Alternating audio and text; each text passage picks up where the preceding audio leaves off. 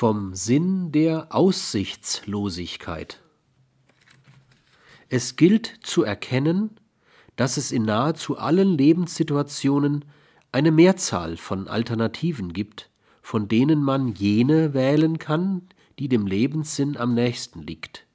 Leider denken wir fast ausschließlich in Negationen, im Entweder oder und übersehen, dass die Ereignisse unseres Lebens nicht einem Entweder oder gehorchen, sondern sehr viel häufiger einem sowohl als auch.